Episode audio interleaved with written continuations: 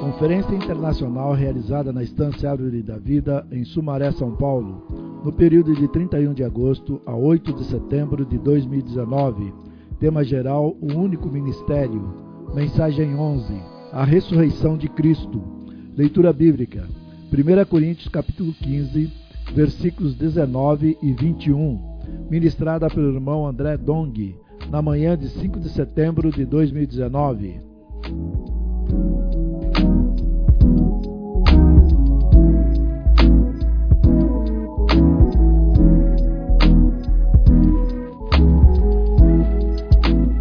Amém?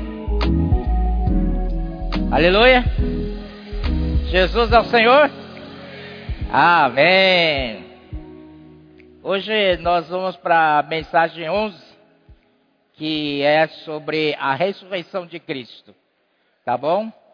E tudo está coordenado com o tema geral desta conferência.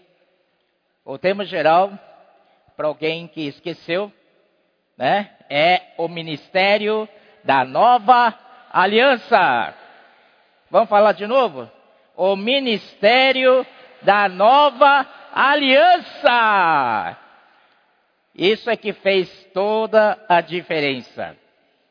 E esse ministério da nova aliança, nós todos queremos fazer parte. Amém? Não só nominalmente, mas é, de realidade mesmo. Entrar de cabeça nesse ministério da nova aliança. Graças ao Senhor que nesse, nesse ministério o velho já passou. E tudo se fez novo. Aleluia! Senhor Jesus, Irmão Pedro deixou para nós muito claro nas suas quatro mensagens primeiras, dando para nós a, a direção né, desse ministério da nova aliança. Isso começou lá em Atos, com os doze apóstolos do Senhor, e eles quando foi tira, quando eles foram ah, colocar outro no lugar de Judas, eles fizeram, eles falaram assim, para que ele possa fazer parte neste ministério. Este ministério né, é específico neste ministério. Você quer fazer parte disso? Não. Aleluia! Graças ao Senhor que não temos outros ministérios. Verdade? Nós temos este ministério da nova aliança. E por ser esse único ministério que nós temos, nós temos também uma única linha e, é, ministerial. Amém? Então ele contou para nós desde como começou esse ministério, depois da morte e ressurreição do Senhor. Então essa comissão foi dada para os doze apóstolos, principalmente Pedro e João, né, nos primeiros capítulos de Atos, nós vemos o ministério tão prevalecente, tão predominante, que o Senhor estava com eles. Depois o Senhor levantou Paulo. E graças ao Senhor que esse Paulo, que era perseguidor da igreja, encontrou com o Senhor no caminho para Damasco. Ali, ele, creio que ali, começou tudo. Ele se converteu de verdade. Amém? Ele começou então Senhor, ser usado por, pelo Senhor para levar adiante este ministério. Era o único ministério, não era outro ministério. Isso que tem que uh, tá, estar claro para nós. Será que Pedro era um ministério e Paulo era outro ministério? Digo vocês, é assim? Não, é o único ministério.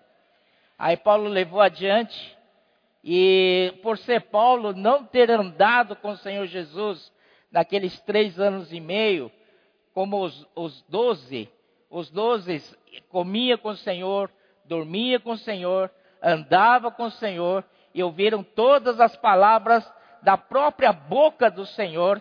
Então, eles foram ensinados muita coisa. Eles tiveram esse ensinamento recebido presencialmente. Mas Paulo, que foi chamado depois, não teve esse privilégio. Certo? Ele então, ele mesmo disse: Eu sou como apóstolo, nascido fora de tempo.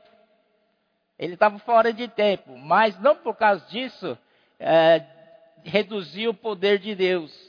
Deus então o levou para terceiro céu, para ouvir palavras inefáveis, que aos homens não, pode, não dá para referir. Ali ele viu, eu acredito que ele viu toda a economia de Deus, todo o plano de Deus. Aleluia!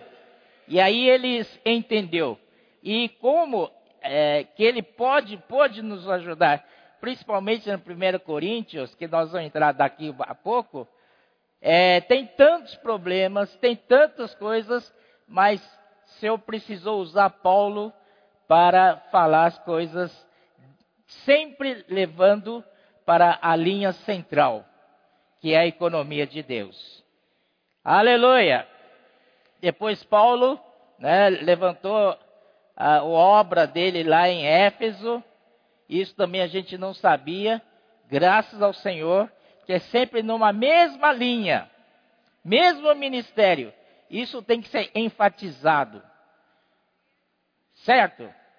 Aí Paulo, né, é, em Éfeso, por que que Éfeso era uh, um centro de obra do Senhor? Irmão Pedro falou para nós que eu acho que isso é preciosíssimo. Isso é achado, irmãos. Aleluia. Isso foi, o Espírito foi buscar lá no fundo do baú e revelou para nós. Lembra do Epáfras?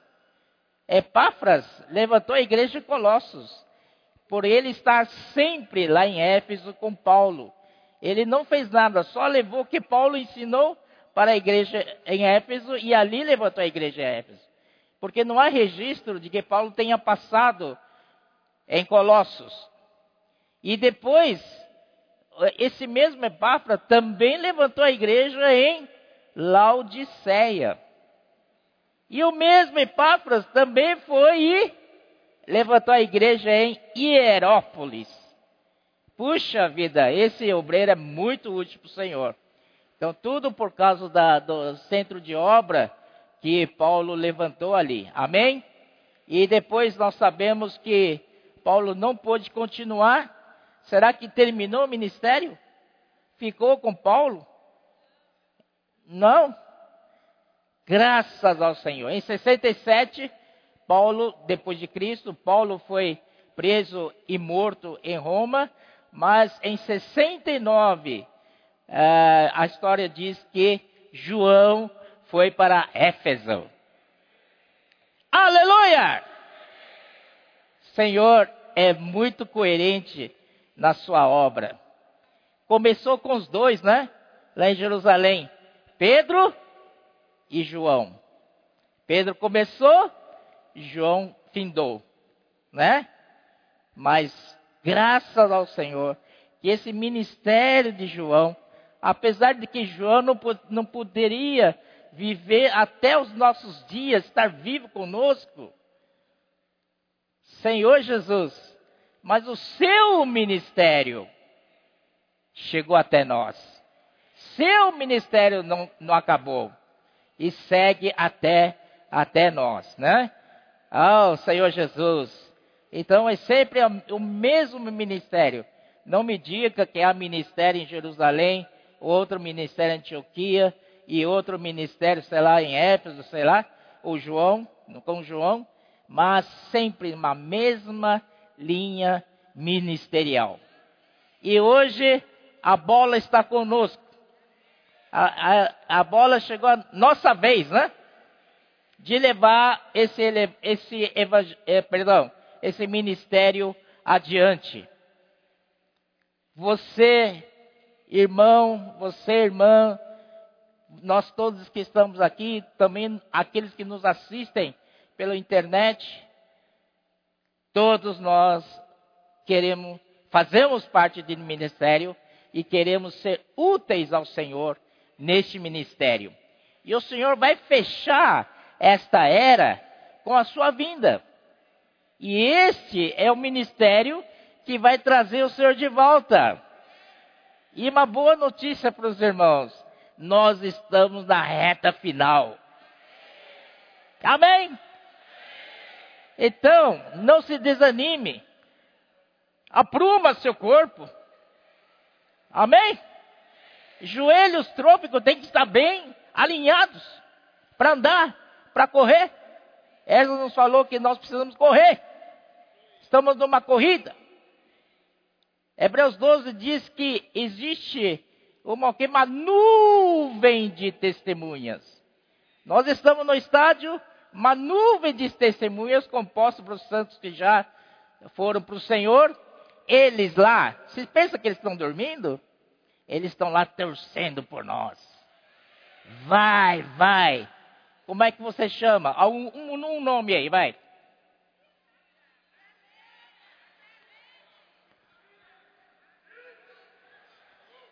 sei lá, Senhor Jesus. Evandro! Gritou mais alto. Não, não, não, é Fernando. É o Fernando eu conheço. Estou por todo dinâmico, né, Fernando? Aleluia. Então, Fernando, né? É, tá ali correndo no estádio e uma nuvem de testemunhas. Vai, Fernando, vai, Fernando, não para, viu? Não para. Vamos lá, chega falta pouco. Eu, Fernando, lá, mas estou cansado, estou arrastando meu pé. Não, vai, vai mais um pouquinho, mas é porque estamos perto. Graças ao Senhor. Que encorajamento, né? Aleluia! Vamos correr então? Aleluia! Então, vamos levar esse propósito do Senhor adiante. Bola é a nossa, nossa vez, nós somos a bola da vez. Agora, entrando especificamente para Coríntios, amém, aleluia, em Coríntios, ah, foi marcado que eles tinham em total 11 problemas. Mas, irmãos, quero falar para vocês, sabe qual a razão desses problemas na igreja? É que eles não reconheceram Paulo como pai deles, pai espiritual deles. Foi Paulo que pregou o evangelho para eles e foi Paulo que levantou a igreja em Corinto. Eles então, por causa dessa dessa falta, né? É, eles então perderam isso. Aí começou uma confusão na igreja. Ah, eu sou de Paulo. Não, eu sou de Cefas. Não, eu sou de Apolo. E quem era Apolo? Não é verdade? Então, irmãos, nós precisamos reconhecer de onde vem a linha ministerial. E ou mais, de onde vem o falar profético, a palavra profética.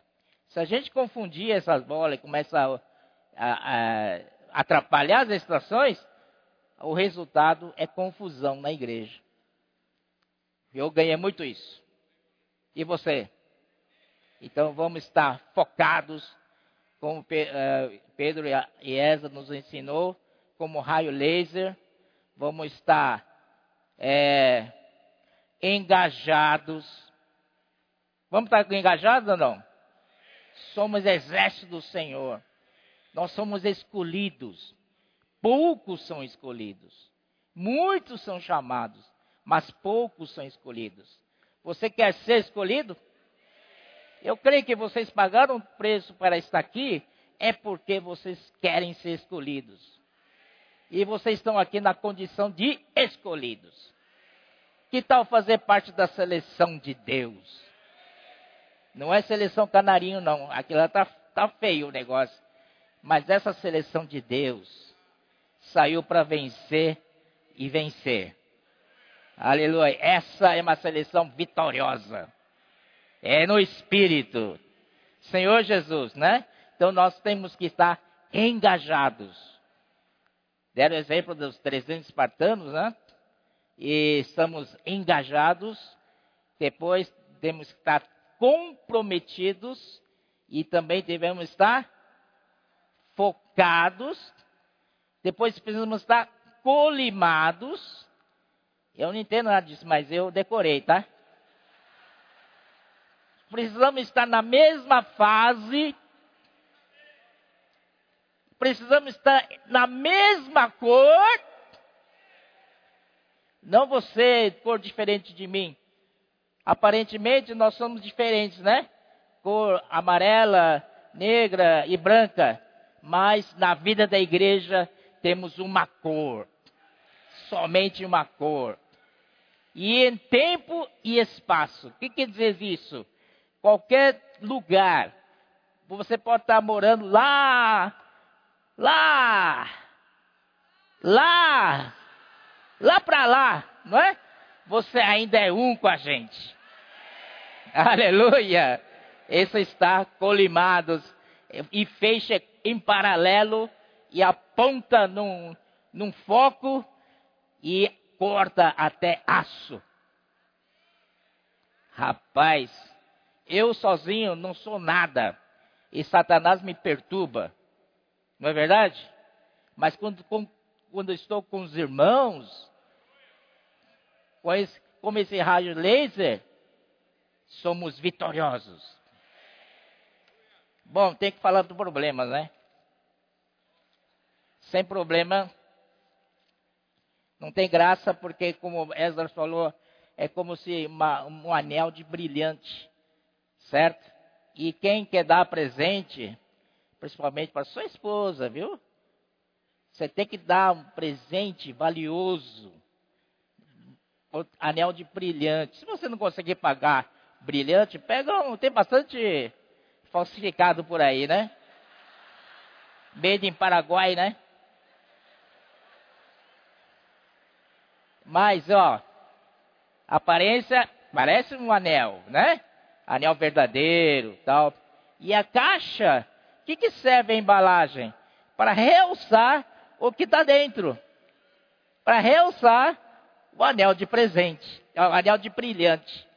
Aleluia? Então, graças ao Senhor pelas coisas negativas que a gente está aprendendo muito hoje. Olha, só vou citar os 11 problemas que é, é, essa nos ajudou e aí a gente entra no problema de vez, né? Problema da igreja de Corinto, eles tinham problema de divisão, de preferências, eles tinham problema de incesto, eles tinham problema de litígio, de levar os irmãos ao tribunal, eles tinham abuso alimentar, eles comiam, então eu me lembro que na história de Roma, Império de Roma, eles faziam aquelas festas, aquelas orgias, comiam até não poder, depois ir lá fora, põe o dedo no gogó, vomita tudo de novo e volta a comer. Isso sem falar de bebidas de alcoólicas, aquela coisa pesada, né? Isso até na igreja tinha. Meu Deus do céu. Também se abuso alimentar, também tem abuso sexual. Hoje o mundo é isso aí. Né? É comida e sexo, que os homens querem. Infelizmente. Isso não pode existir na igreja. Depois tem o problema de casamento, capítulo 7. Coisas sacrificadas aí dos capítulos 8 e 9. Eles também tinham problema com a autoridade. E o Paulo, no capítulo 11, deixou uma ordem bem clara. Primeiro é Deus. Depois é Cristo. Logo é o homem e, por fim, a mulher. Amém? Isso não significa que a mulher é inferior ao homem. Essa é uma ordem estabelecida por Deus. Amém? Eu sei que as irmãs que estão aqui são muito úteis. Úteis até mais do que, tem mais capacidade que os irmãos. Mas, pela ordem de Deus, tem que se submeter de estar debaixo dos homens. Amém? Não tem problema nisso, né? Ou temos? Aleluia. Aí tinha um problema de, de ceia do Senhor também, na, na, na hora de partir o pão. Né, eles faziam também festa de amor ali, aí embebedavam. Tinha, tinha gente caído de bêbado ali. E depois vai partir o pão, né? Senhor Jesus. Misericórdia mesmo. Depois tem os problemas de dons, capítulo 12 a 14, Miguel, Miguel Mar, graças ao Senhor, nos deu belas quatro mensagens. Eu ganhei muitíssimo de sobre esses três capítulos. Ele falou de 11 também, né? 11, 12, 13 e 14. E hoje, o décimo problema é sobre a ressurreição, que está no capítulo 15. E eu vou demorar um pouco com vocês, tá? Não fica olhando para o tempo. Nós vamos almoçar, se Deus quiser. Esse capítulo sobre uh, ressurreição é o capítulo mais longo de Coríntios. São 58 versículos. E agora? Aleluia. E cada versículo é importante. A gente tem que falar todos eles. Tudo bem? E finalmente, capítulo 16, aí fim da a, a primeira Coríntios, que é sobre ofertas. Eu coloquei assim, como lidar com as riquezas materiais. Isso também está ligado com ressurreição. Você precisa estar na vida ressurreta para vencer, né, o mamon. Amém? E nós não temos dois senhores. Temos um só Senhor. Deus. Mas tem gente que serve Deus e serve mamon. A Bíblia fala que não pode servir dois senhores. Não existe. Para nós é um só Senhor. Senhor dos senhores, Deus, é, Rei dos reis. Aleluia. Então vamos para. Claro que também o, o Paulo não ficou dando voltas nos problemas. Paulo foi muito ascendente. Paulo mostrou para nós Cristo, a solução de todas as coisas. E este Cristo é crucificado. A cruz, então, é a solução para todos os problemas na igreja. Amém? Se você e eu, todos nós, tomarmos a lição da cruz, tomarmos a realidade da cruz, não haverá problema na igreja. E o que sobra na vida da igreja é amor. Vamos praticar isso? Então, aí são 20 itens positivos com relação a, a Cristo. Cristo, por exemplo, é a nossa porção. Cristo é poder e sabedoria de Deus. Cristo é a nossa justi justiça, nossa santificação, nossa redenção. É, que mais? Que mais, hein?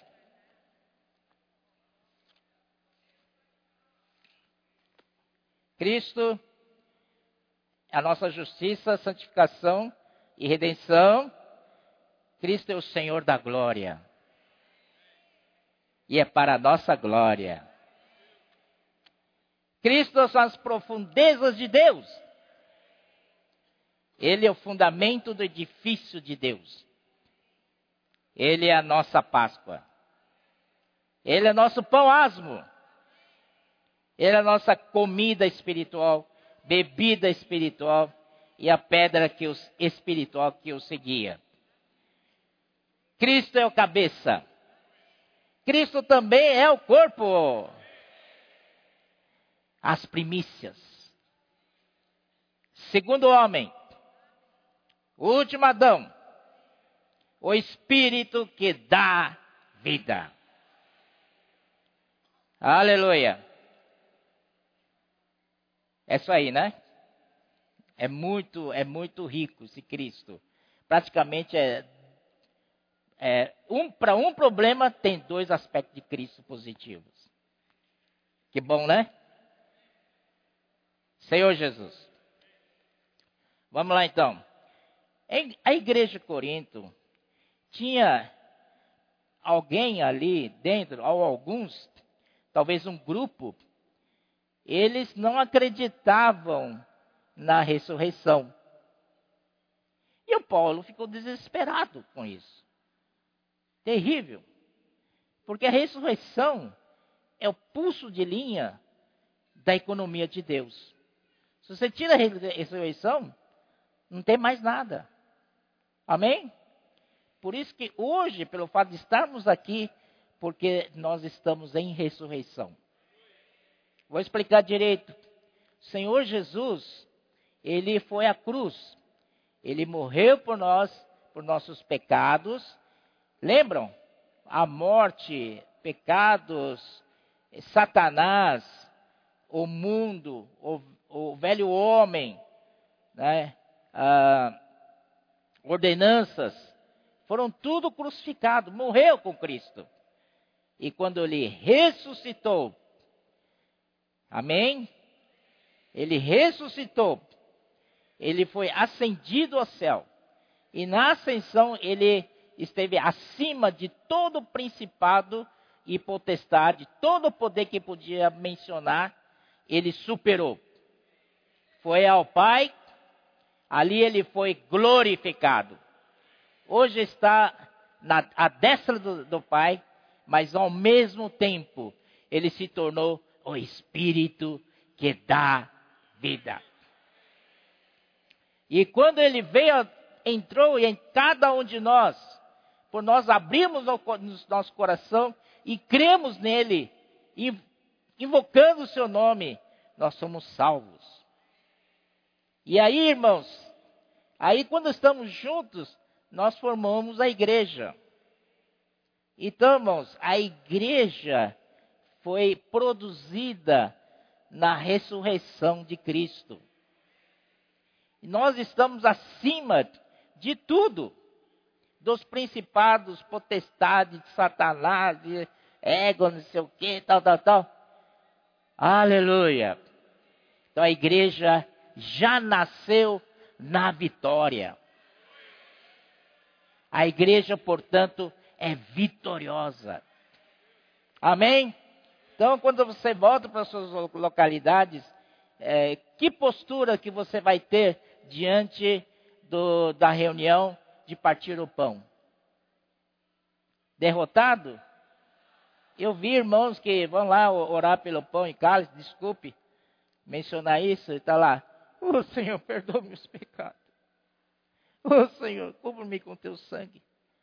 Irmãos, aí é uma vitória. Amém? É uma reunião de vitória. Ainda mais, celebremos uma festa ao Senhor. Não é? E você vai lá na festa, todo mundo triste. Não, é celebra a festa de alegria. Senhor Jesus, tu venceste a morte, tu venceste tudo, e ainda do seu lado saiu água e sangue. Sangue para nossa redenção e água para nos dar vida. Aleluia. E nós estamos nessa posição de vitória. Talvez individualmente Satanás nos pega, mas quando estou com os irmãos, sou vitorioso. E a oração da igreja é prevalecente. Senhor Jesus. Então aqui, versículo 1 de 1 Coríntios 15.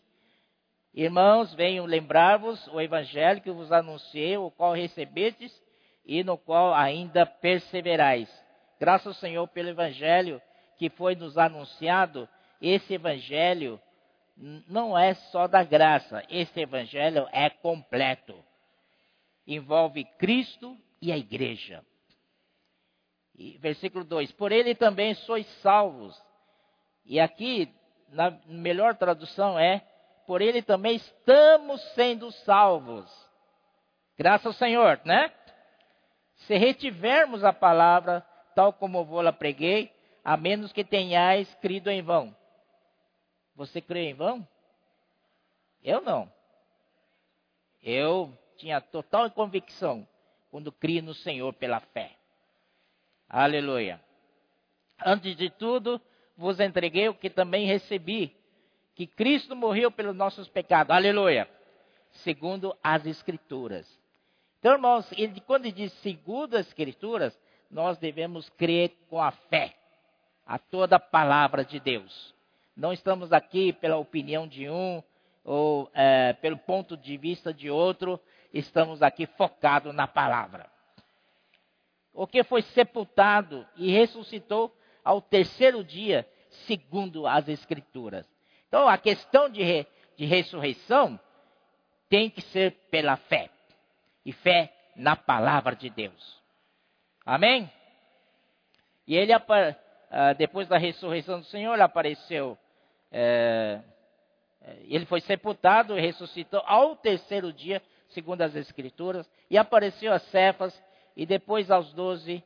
Depois foi visto por mais de 500 irmãos de uma só vez, dos quais a maioria sobrevive até agora, porém alguns já dormem. Depois foi visto por Tiago, mais tarde por todos os apóstolos. Afinal, e afinal, depois de todos, foi visto por mim como por um nascido fora de tempo. Porque eu sou o menor dos apóstolos. Puxa vida, que essa atitude de Paulo né, nos, nos toca, né? Eu sou o menor dos apóstolos. Que humildade, né? Que mesmo não sou digno de ser apóstolo, de ser chamado apóstolo, pois persegui a igreja de Deus. Vocês se lembram disso lá em Atos? Paulo perseguia a igreja.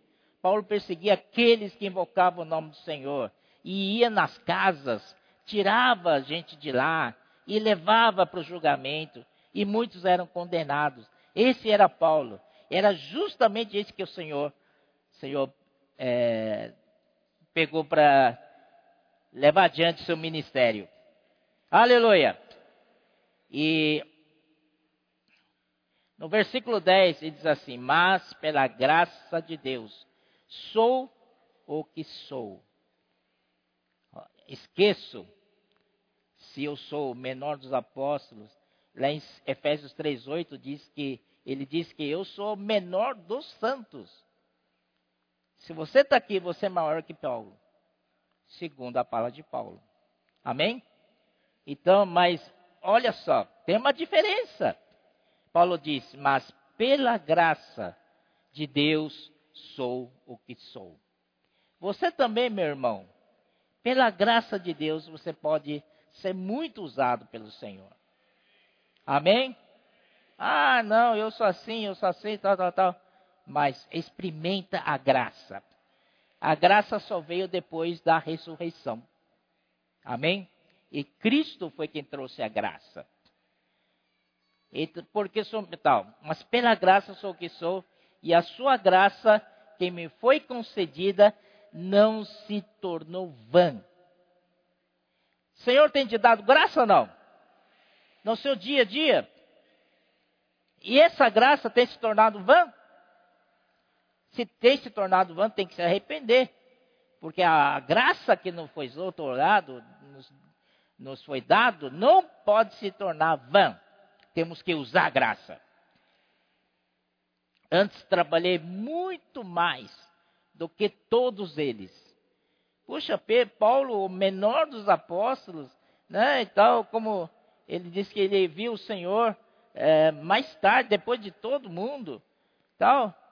Mas, é, meus amados irmãos, ele disse que ele trabalhou muito mais do que todos eles. Esses todos eles são os apóstolos que estão na frente dele. Certo?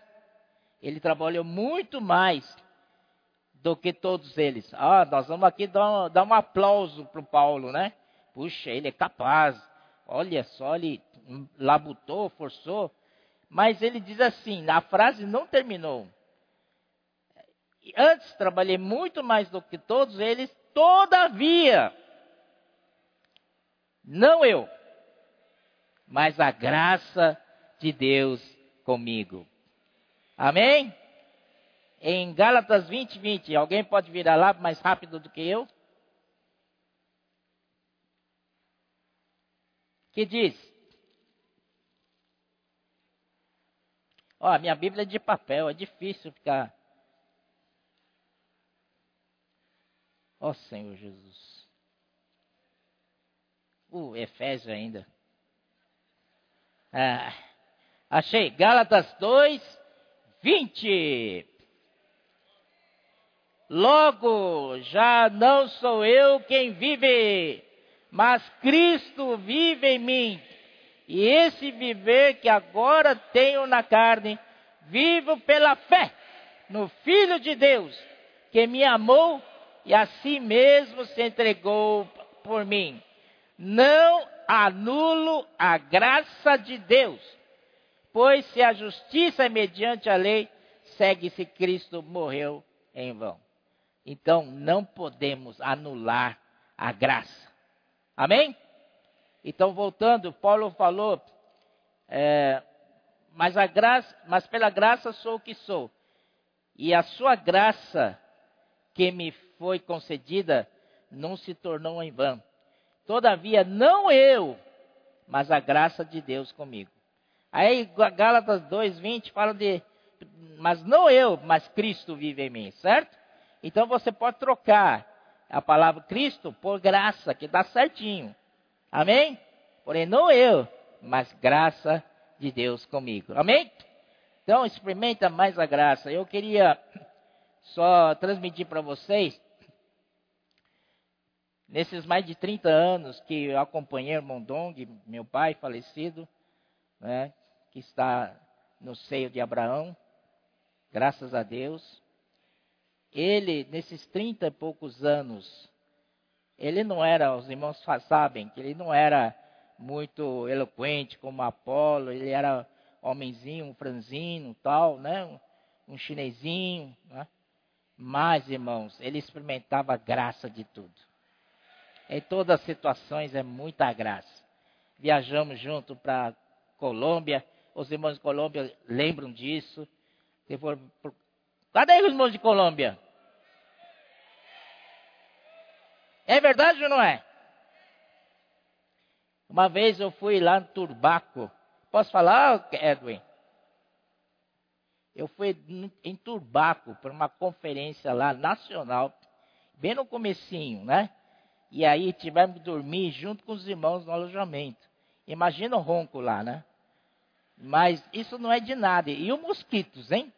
À noite, hum, hum, cheio de mosquito.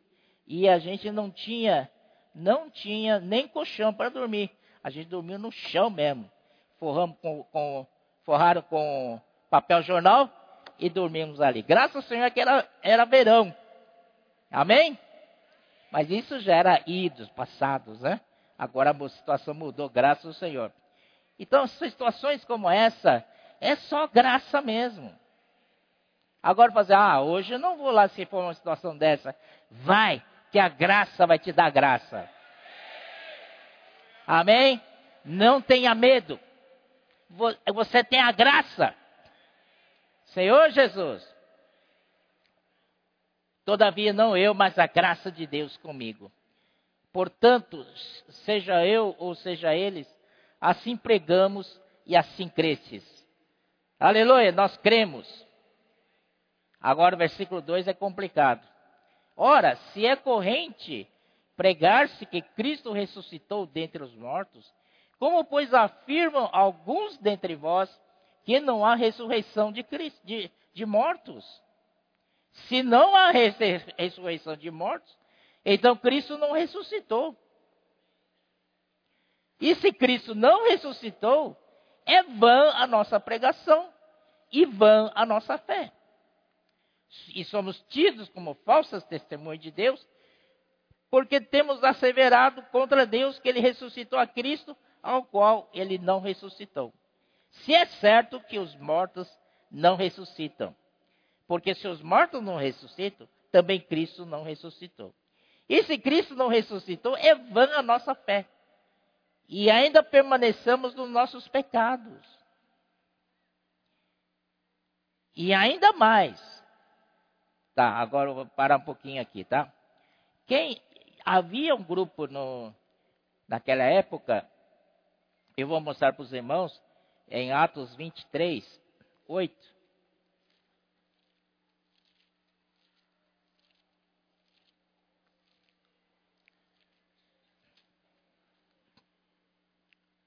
diz assim, 23, 8 em Atos: Pois os saduceus declaram não haver ressurreição, nem anjos, nem espírito, ao passo que os fariseus admitem todas essas coisas. Bom, importante é saber que os saduceus, eles não criam em ressurreição.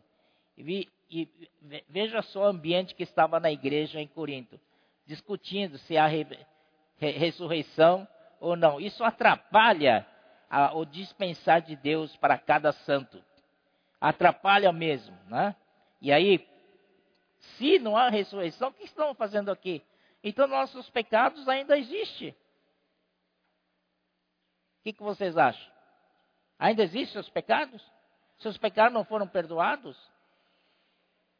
Então não diga que não há ressurreição. Existe ressurreição sim. Amém? E se Cristo não ressuscitou, é vã a nossa fé? Diga você, é vã a sua, fé? Cristo ressuscitou ou não ressuscitou? Diga bem, bem forte para eu ter certeza. Amém? De que vocês estão comigo, tá? E versículo 18: E ainda mais, os que dormiram em Cristo pereceram. Em 1 em primeira Tessalonicenses 4, é, de 13 em diante, lá diz, diz que é, quando vier a ressurreição, primeiro a ser a ser, é, a ser ressuscitado são os, que, os cristãos, os nossos irmãos que já morreram. Certo? Eles vão ressuscitar primeiro, depois os que ainda ficarem vivos. Aí eles vão é, ressuscitar segundo, quer dizer, eles vão ter seus corpos transfigurados. Vão ganhar nosso novo corpo. E todos serão arrebatados para o Ares Ares para estar com o Senhor.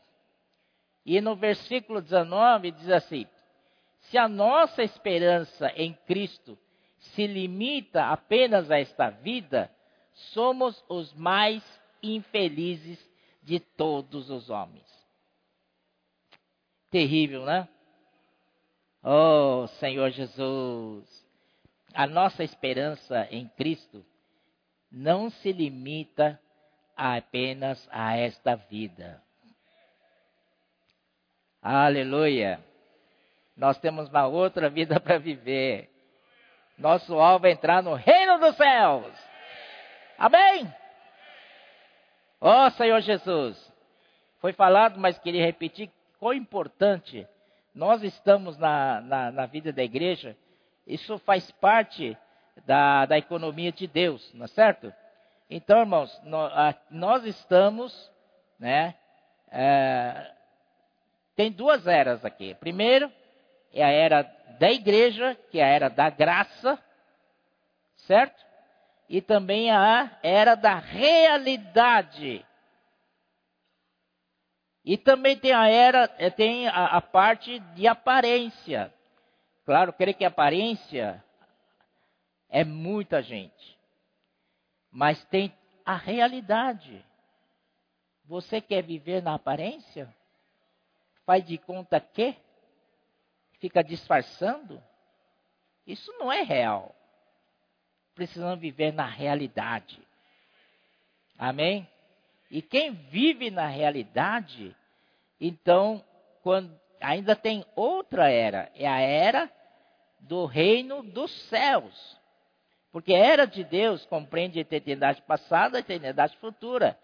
É isso que os irmãos precisam entender, né? Reino dos céus uh, engloba a nossa era, precisamos viver na realidade e não na aparência. Muitos cristãos que eu conheço, muitos, muitos, muitos mesmo, eles sempre vivem na aparência, não é? Mas nós eu incentivo os irmãos, encorajo a todos a viverem na realidade. Senhor Jesus. Então, quando vier a manifestação que é a era seguinte, será manifestação dessa realidade. Hoje realidade está dentro de nós. Amém? Ninguém não enxerga, ninguém enxerga. Mas quando você prega o evangelho, você está manifestando o reino que está dentro de você. Então, irmãos, esse não é brincadeira não. Orar pelas pessoas. É? é posso orar por você? Mas sempre leva alguma literatura. Seja jornal, seja livros. Não é verdade? É, eu, eu, quero dizer para vocês uma falha. Eu fui, eu peguei uma vez em São Paulo, o, o 99, e no fim, é, eu falei, posso orar por você? Você tem alguma necessidade? Ele falou assim, puxa, estou cheio de necessidade. Tenho a prestação do carro para pagar, tenho a prestação da casa para pagar, tenho isso para pagar. E chega, chega, chega. Vamos, quer, quer uma oração? Claro que eu quero. E orei, tal, e ele recebeu a oração, muito crendo mesmo. Uma das experiências muito boas que tive com ele. E depois eu desci do carro e foi embora. Naquela hora não dei nem um jornalzinho para ele. Essa foi uma minha falha. Então tem que levar alguma coisa. Esses dias estão fazendo campanha, né? De você levar para com você uh, cada pacotinho de quanto? 100, 10, né? Cada pacote de, de 10 para você já sair daqui da rua da estância e ir para sua casa, já vai evangelizando. Amém? Nos, no postos de gasolina, nos restaurantes, nos lanchonetes, no pedágio, já vai. E se você não tiver jornal ou alguma literatura, algum livro, essa pessoa vai querer te achar quando, não é? Só lá no reino mesmo, talvez. Senhor Jesus. Então, não podemos falhar nisso, né?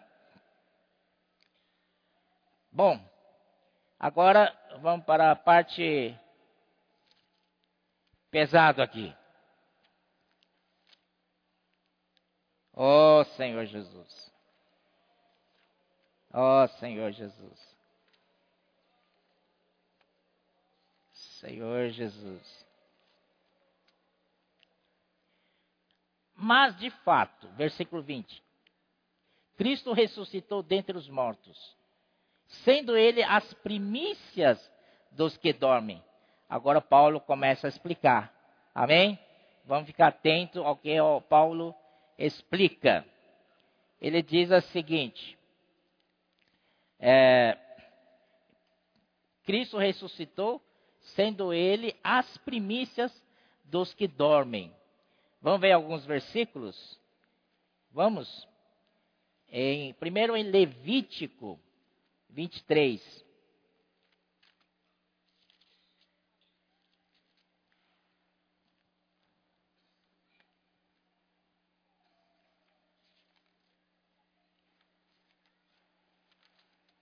Levítico 23, né?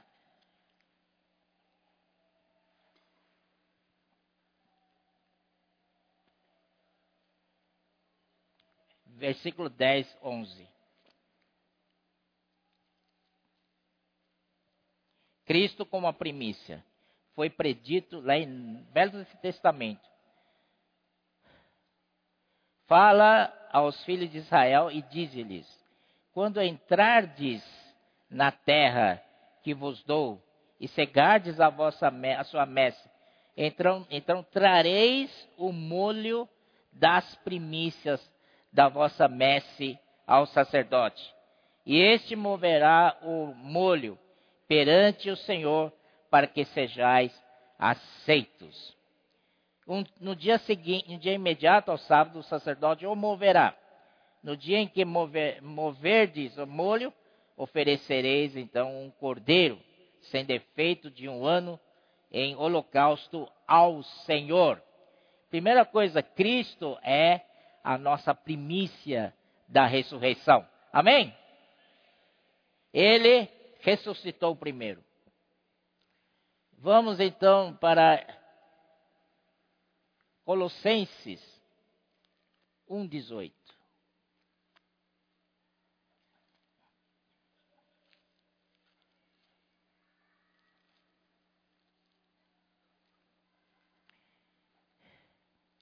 Ele é a cabeça do corpo, da igreja. Ele é o princípio. Ele é o primogênito de entre os mortos, para em todas as coisas ter a primazia.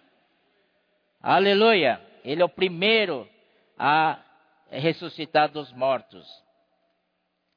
Depois também Efésios. Efésios 1, 20 e 23.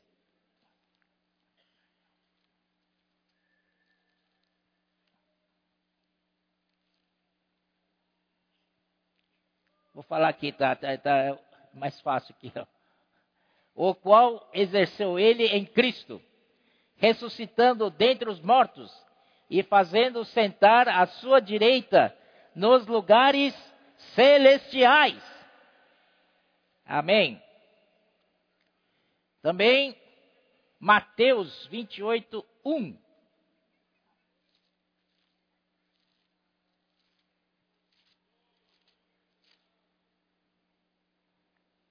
No findar do sábado, ao entrar no primeiro dia da semana, Maria Madalena e a outra Maria foram ver o sepulcro.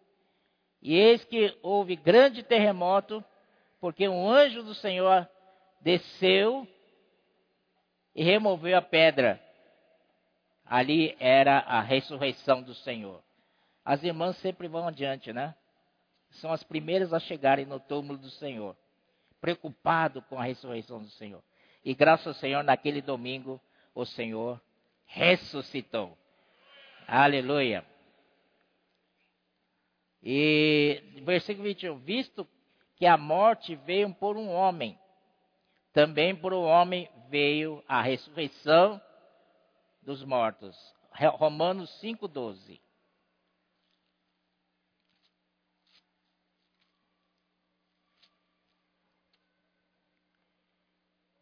Portanto, assim como por um só homem entrou pecado no mundo, e pelo pecado a morte, presta atenção nessa palavra, pelo pecado a morte, a morte entrou pelo pecado.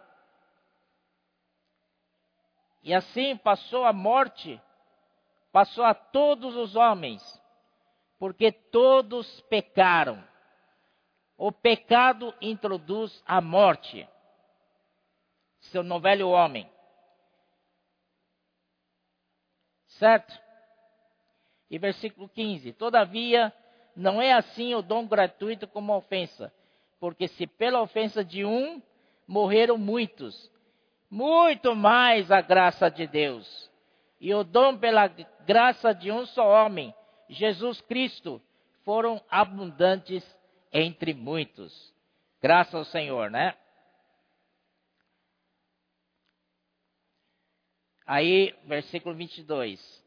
Porque assim como em Adão todos morrem, assim também todos serão vivificados em Cristo. E versículo 23 começa a nos dar a, a ordem dos que vão ressuscitar. Porém, cada um, porém, por sua própria ordem. Existe uma ordem. Primeiro, Cristo as primícias. Nós já vimos em Levítico 2, tá? É, Levítico 23, né? É o mesmo versículo. Ele ressuscitou o primeiro. Amém? Agora o problema é nós, né? É, olha só. Quando o Senhor andava com os discípulos, você pode ver, ver tanto no Mateus, Marcos e Lucas, em cada um desses evangelhos, em Mateus, o Senhor prediz a sua morte e ressurreição três vezes. Vocês podem procurar. E em Marcos, o Senhor prediz a sua morte e ressurreição também três vezes. Em Lucas, também prediz a sua morte e ressurreição três vezes. Só João, que é pouco diferente. João 14 fala assim, né? Eu vou, mas voltarei. Se refere ao Espírito, né? Que ele vai morrer, a ida dele é a sua morte na cruz. Amém? Mas ele não ficou na morte. Diz que ao terceiro dia ia ressuscitar. E então fazia, eu vou, mas volto. Aleluia. Querem ver?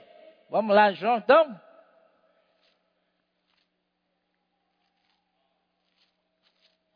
Ó oh, Senhor Jesus. Diz assim, no versículo 2: Na casa de meu pai há muitas moradas. Se assim não fora, eu vou-lhe teria dito, pois vou preparar-vos lugar.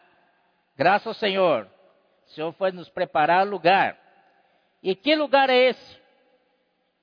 Então, versículo 5: Disse-lhe Tomé: Senhor, não sabemos para onde vais. Como saber o caminho? Respondeu-lhe Jesus: Eu sou o caminho, e a verdade e a vida. Ninguém vem ao Pai senão por mim. Vocês mataram a charada ou não? O Senhor ia preparar lugar. E eles falam: que, que lugar é esse? Que caminho para chegar a esse lugar? Me dá o endereço. Eu coloco no Google, pronto, vou chegar lá. Certo? Mas o Senhor deu uma dica muito grande para eles.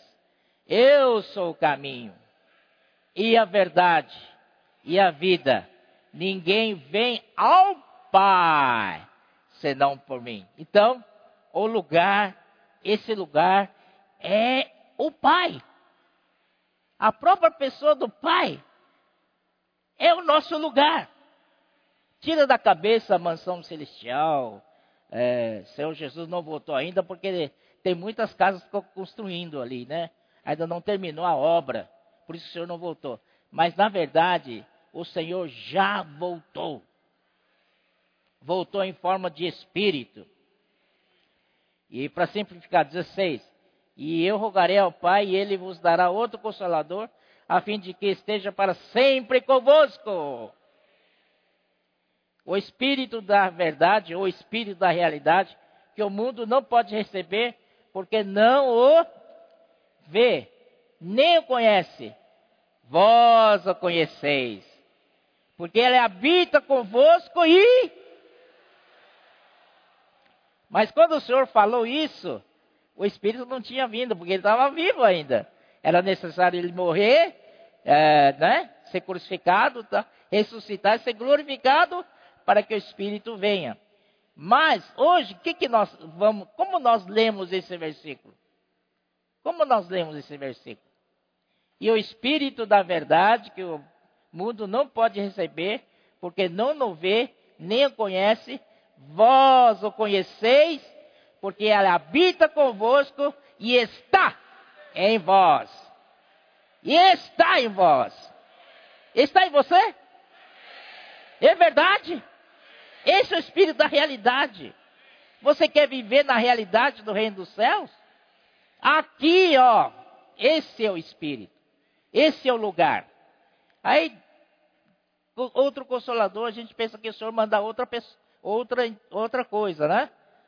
Mas eu disse: Não vos deixarei órfãos. De repente, o Senhor disse que outro consolador, o Espírito da Verdade, sempre na terceira pessoa. De repente, o versículo ele volta para sua primeira pessoa. Diz assim: Não vos deixarei órfãos. Seria o Espírito da verdade não vos deixará órfãos. Certo? Então isso prova que o Senhor rogou, Pai, para que venha outro consolador. E esse outro consolador é o Espírito da verdade, que é Ele mesmo. Não tem dúvida, não, né? E aí, agora sim, naquele dia, versículo 20: Vós conhecereis que estou em meu Pai, vós em mim e eu nele. Aleluia! O Senhor está no Pai, o Pai está no Senhor. E aí agregou o terceiro elemento, que somos nós. Irmãos, é maravilhoso isso, né? É ou não é? João 17, que os irmãos têm falado, que é muito importante.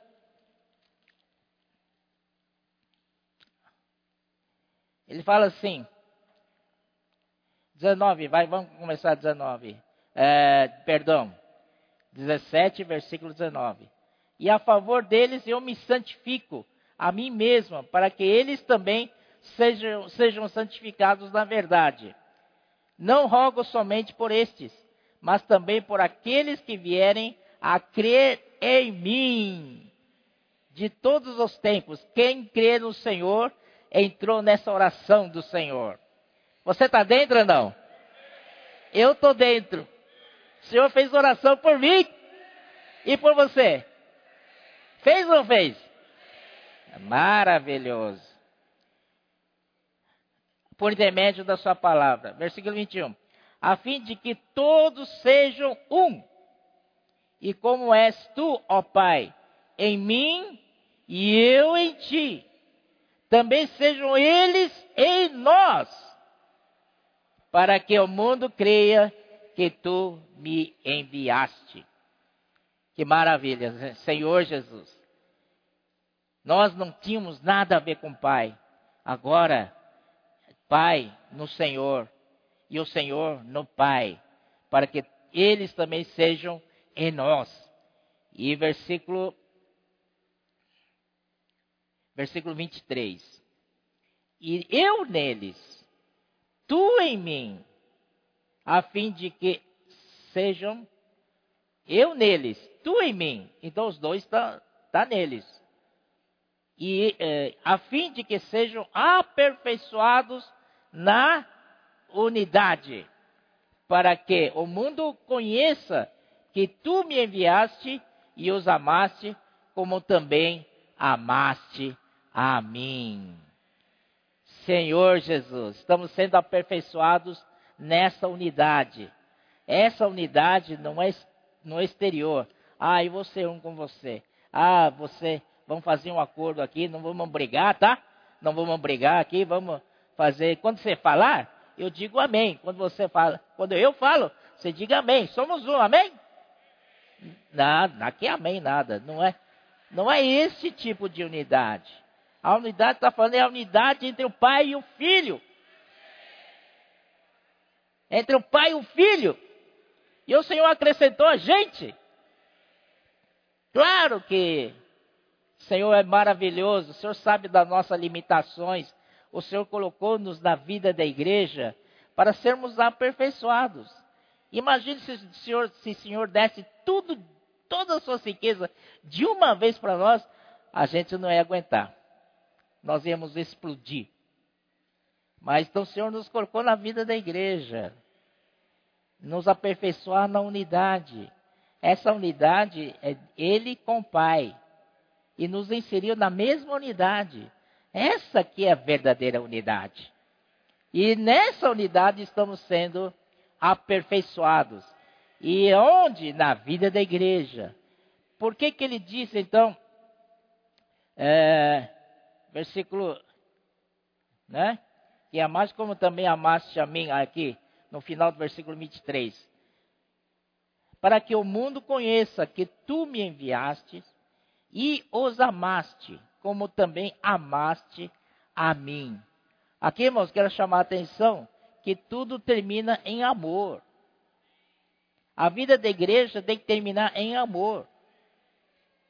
Miguel nos ajudou com o capítulo 13 para a gente poder usar os dons do versículo do, eh, capítulo 12 e o versículo 14.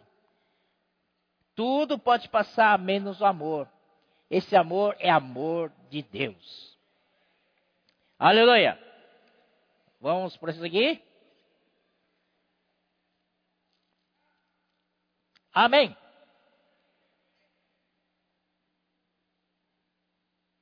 Vinte e três. Cada um, porém, na sua própria ordem. Cristo, as primícias. Ele é o primeiro a ressuscitar.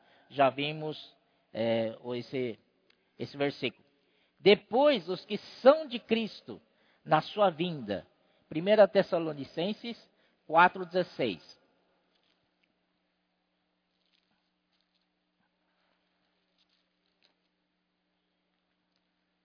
Porquanto o Senhor mesmo, dada a sua palavra de ordem, ouvido, ouvida a voz do arcanjo, e ressoada a trombeta de Deus, descerá dos céus, e os mortos em Cristo ressuscitarão primeiro.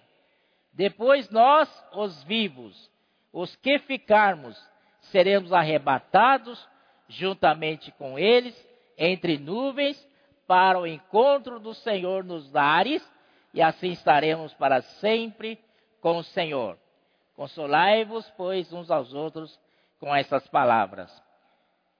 Muito bom, né? Nós, é, primeiro Cristo, primeiro, primeiro Cristo ressuscitou, depois nós né, temos a realidade de ressurreição em nós e devemos viver por essa realidade de ressurreição.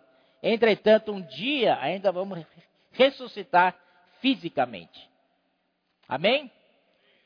Entretanto, aqui eu queria chamar a atenção, aproveitando esse versículo, é, porque é, o Senhor mesmo, dado a sua palavra de ordem, ouvida a voz do arcanjo, ressoada a trombeta de Deus, Cristo ressuscitarão, descerão do céu e os mortos em Cristo ressuscitarão primeiro. Então, a primeiro Cristo, a, a, a ordem é, segundo, são os que já morreram Cristo, e com os que ficarem vivos, serão arrebatados juntamente com, os, com eles. Mas, irmãos, esse arrebatamento aqui, diz assim, juntamente com eles, entre nuvens, para o encontro do Senhor nos ares. E assim estaremos para sempre com o Senhor. Sempre quando há um funeral na vida da igreja, é muito comum a gente usar esse trecho para consolar a família, consolar os parentes, consolar os amigos do, do morto, certo? Então estaremos para sempre com o Senhor, Kelly, que bom, né? Mas eu quero dizer para vocês, quando forem arrebatados entre as nuvens para o, para o encontro do Senhor nos ares, ainda serão julgados. Certo ou não? Ainda serão julgados. Não é tudo ainda, não é? Mas nós temos uma grande chance de nos, nos tornar vencedores coletivos. Isso é diferente. Isso está em Apocalipse, versículo, ah, capítulo 12. Isso eu queria encorajar os irmãos.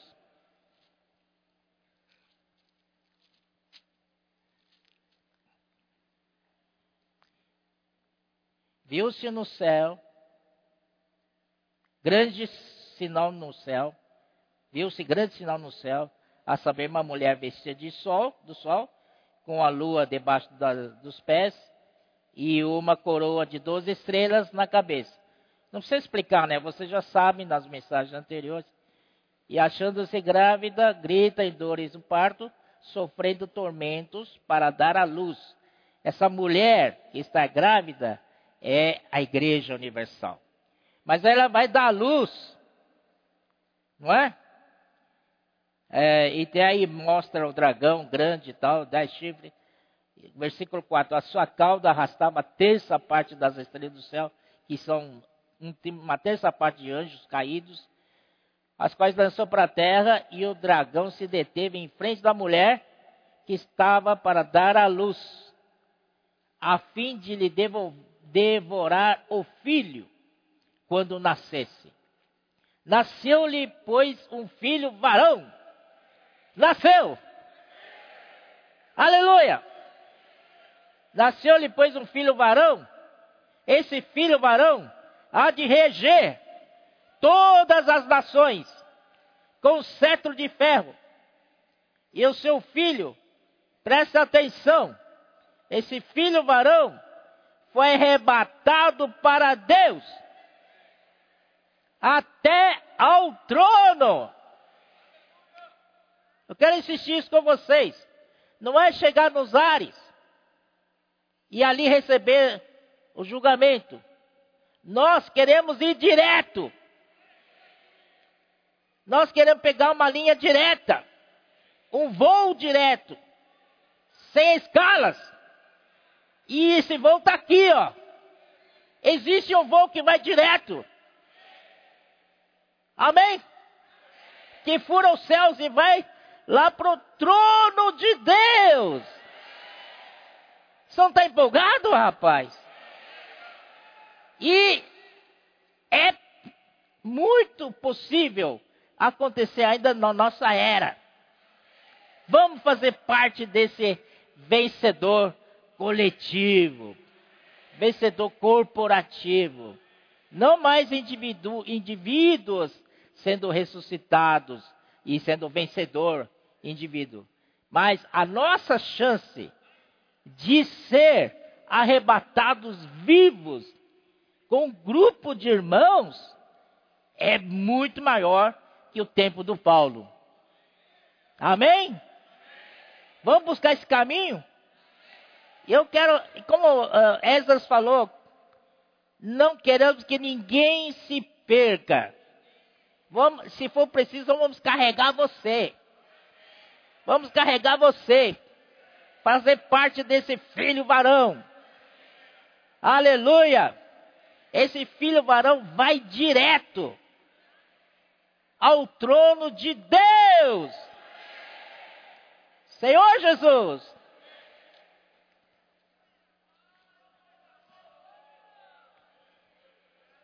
Aleluia.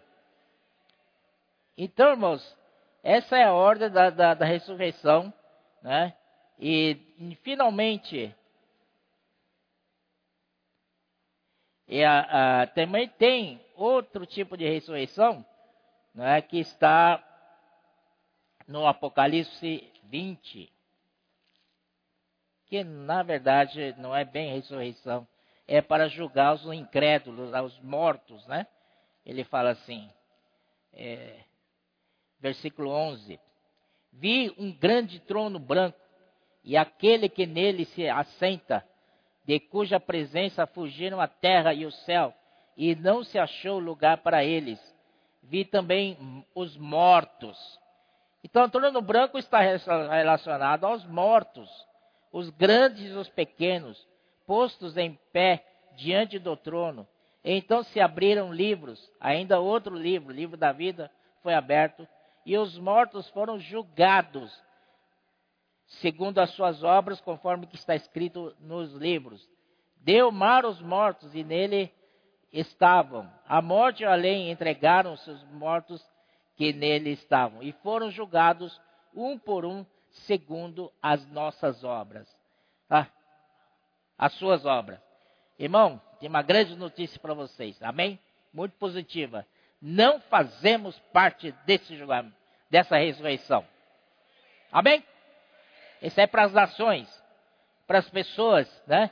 É, que não tiveram oportunidade de crer em Jesus ou não quis aceitar alguém que pregou o evangelho para ele. Não vamos julgar, tá bom? Mas isso aí termina então, né?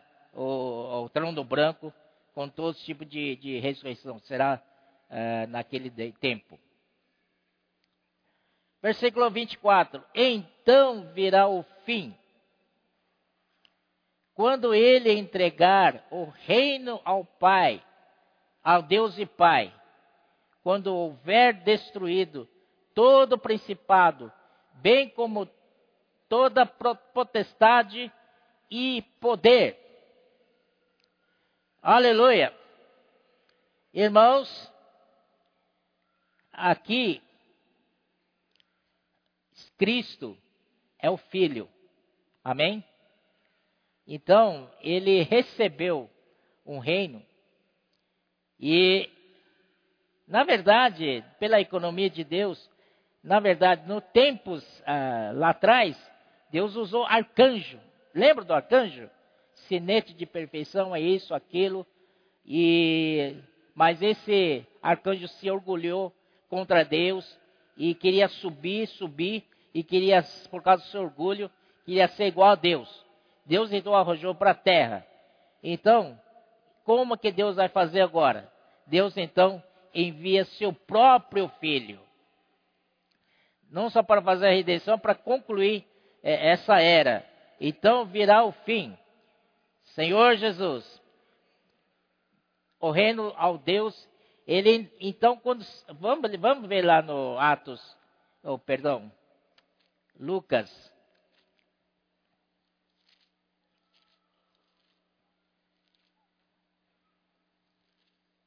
Lucas 19.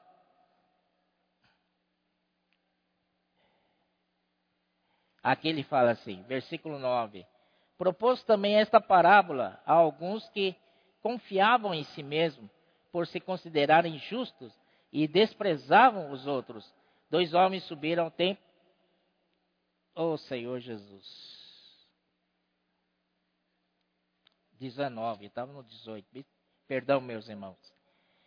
Versículo 11: Ouvindo estas coisas, Jesus propôs uma parábola e visto estar perto de Jerusalém, e lhes pareceu que o reino de Deus havia de manifestar-se imediatamente. Aleluia. E 12: Então disse: certo homem nobre partiu para uma terra distante, a fim de tomar posse de um reino e voltar. Então o Senhor Jesus foi, deixou a gente aqui, amém? Mas ele vai voltar. Quando ele voltar, ele vai chamar os seus servos, que havia confiado né, eh, minas. Um que recebeu dez minas, e o Senhor disse para ele: negociai até que eu volte. Então, irmãos, o Senhor nos, deixou aqui com dons, com talentos. Para que serve esse talento? É para negociar. Aí, vers, aí versículo 14 diz: Mas os seus concidadãos odiavam e enviaram após ele uma embaixada dizendo: Não queremos que este reine em nós. Quando ele voltou, depois de haver tomado posse do reino, mandou chamar os servos e quem dera o dinheiro a fim de saber que negócio cada um teria conseguido. E o senhor voltou, acertou as contas dos servos, compareceu primeiro e disse: Senhor, a tua mina rendeu dez. Respondeu-lhe o Senhor: Muito bem, servo bom. Foste fiel no pouco, terás autoridade sobre dez cidades. Essa é a maneira que o Senhor recompensar a gente, né? Então, Esdras pensava que vai lá no, no reino dos céus, né? Uh, dormir numa rede, tomando água de coco, não é? Isso não vai existir não, porque o Senhor vai dar mais coisas para fazer. Aleluia. Então o Senhor Jesus foi, está tá lá buscando o reino, enquanto isso o Senhor serve, que somos todos nós, estamos negociando talentos, para que quando o Senhor voltar, não fiquemos com as mãos abanando ou enterrando o seu, a sua mina, o seu talento. Amém, irmãos? Isso quer dizer que todos nós temos que uh, render o talento para o Senhor. E o Senhor vai cobrar dos seus servos.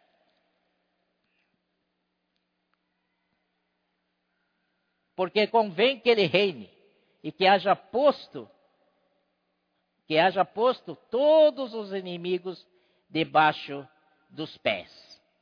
O último inimigo a ser destruído é a morte. Essa palavra é forte. Precisamos ir no, em João, não, Apocalipse 20. Depois do milênio, olha aqui. No seu subtítulo seu, da, na, na sua versão deve estar escrito assim: a prisão de Satanás por mil anos. A primeira ressurreição. Então, olha aqui. Então vi descer do céu um anjo, tinha na mão a chave do abismo e uma grande corrente. Ele segurou o dragão, a antiga serpente, que é o diabo, Satanás, e o prendeu por mil anos. Isso aconteceu no, no milênio, no reino dos céus, quando Satanás será o quê? Será preso. Graças ao Senhor. Glória a Deus. Finalmente será preso. E lançou no abismo. Fechou e pôs selo sobre ele. Para que não mais enganasse as nações até se completassem os mil anos. Infelizmente, depois disso, é necessário que ele seja solto pouco tempo. E aí, versículo 7. Quando, porém, se completar os mil anos, Satanás será solto da sua prisão. Satanás é, é, é, não é brincadeira, não, né? Um pouco de tempo, oportunidades para ele, ele já sai. E sairá a seduzir as nações. Em pleno milênio, meu irmão. Você acredita nisso? Na esfera do reino, na esfera da, de Cristo como nosso rei, Satanás ainda vai seduzir as nações que há nos quatro cantos da terra, ó Gog, Gog e Magog, a fim de, de reuni-las para o peleja. O número desse, dessas é como areia do mar. Você acredita, depois de ter passado transformação, santificação, glorificação, e lá no reino, ainda será exposto nossa vida da alma, e não são poucos, não como areias do mar. Marcharam então pela superfície da terra e sitiaram o acampamento dos santos e a cidade querida. Desceu, porém, fogo do céu e os consumiu. Versículo 10. O diabo, o sedutor deles, foi lançado para dentro do lago do fogo e enxofre, onde já se encontram não só a besta, como também o falso profeta, e serão atormentados de dia e de noite pelos séculos dos séculos. Finalmente, Satanás, é, falso profeta e a besta serão lançados no lago de fogo. Então não tem como, né?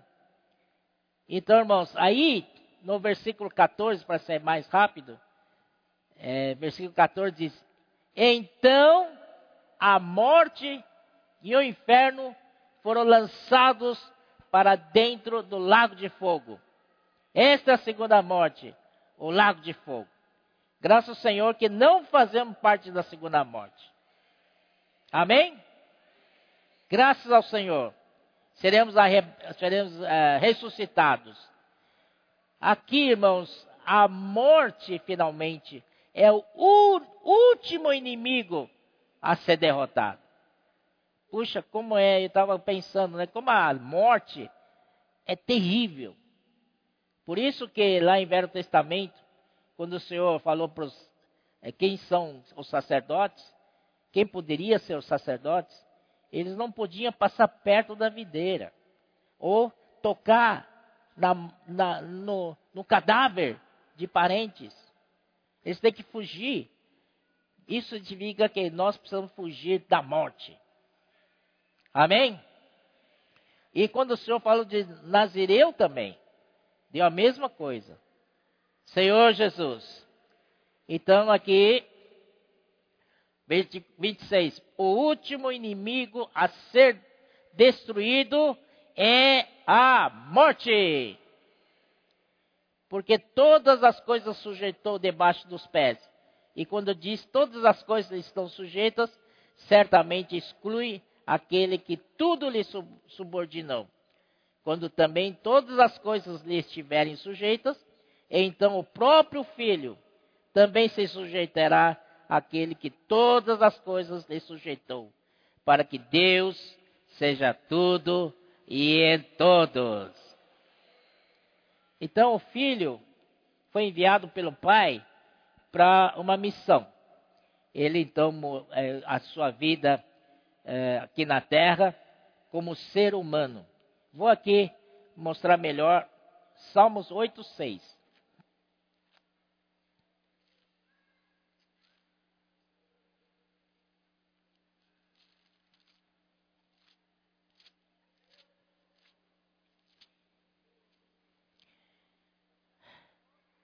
6. Ó Senhor, Senhor nosso, quão magnífico em toda a terra é o teu nome, pois expuseste nos céus a tua majestade, da boca de, de pequeninos e crianças de peito, suscitaste força por causa dos teus adversários, para fazeres emudecer o inimigo e o vingador.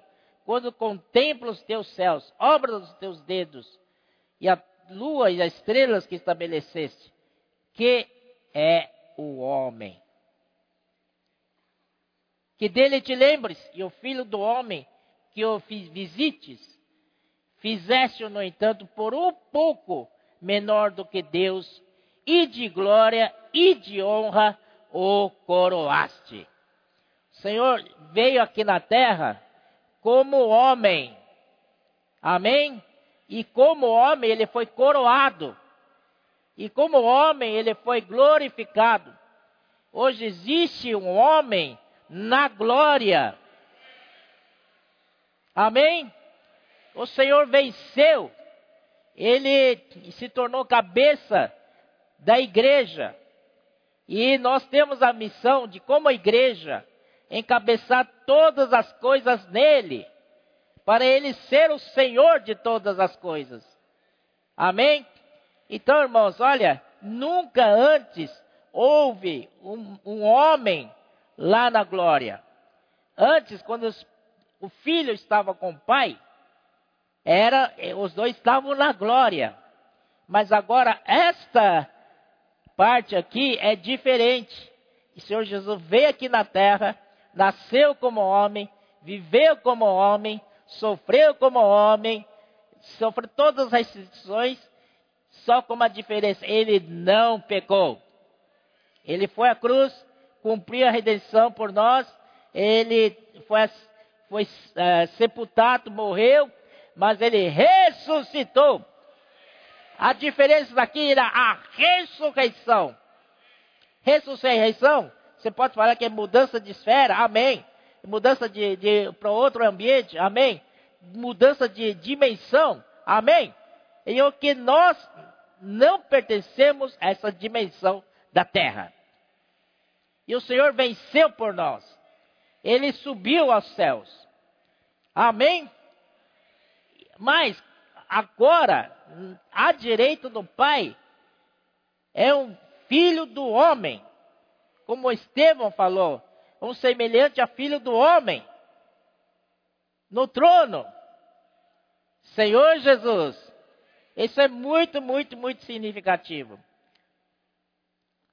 Então Deus, e quando ele voltar, pela segunda vez, ele vai pegar os vencedores, não é? e junto com ele e passar o milênio, né, o, vai, ele, e nós junto com ele, os vencedores, junto com Cristo, vão reger todas as ações.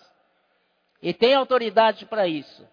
Então, quando o Senhor, em, em, Mateus 28, acho que é 19 em diante, diz assim: Toda a autoridade me foi dada. Portanto, ide e pregai o evangelho.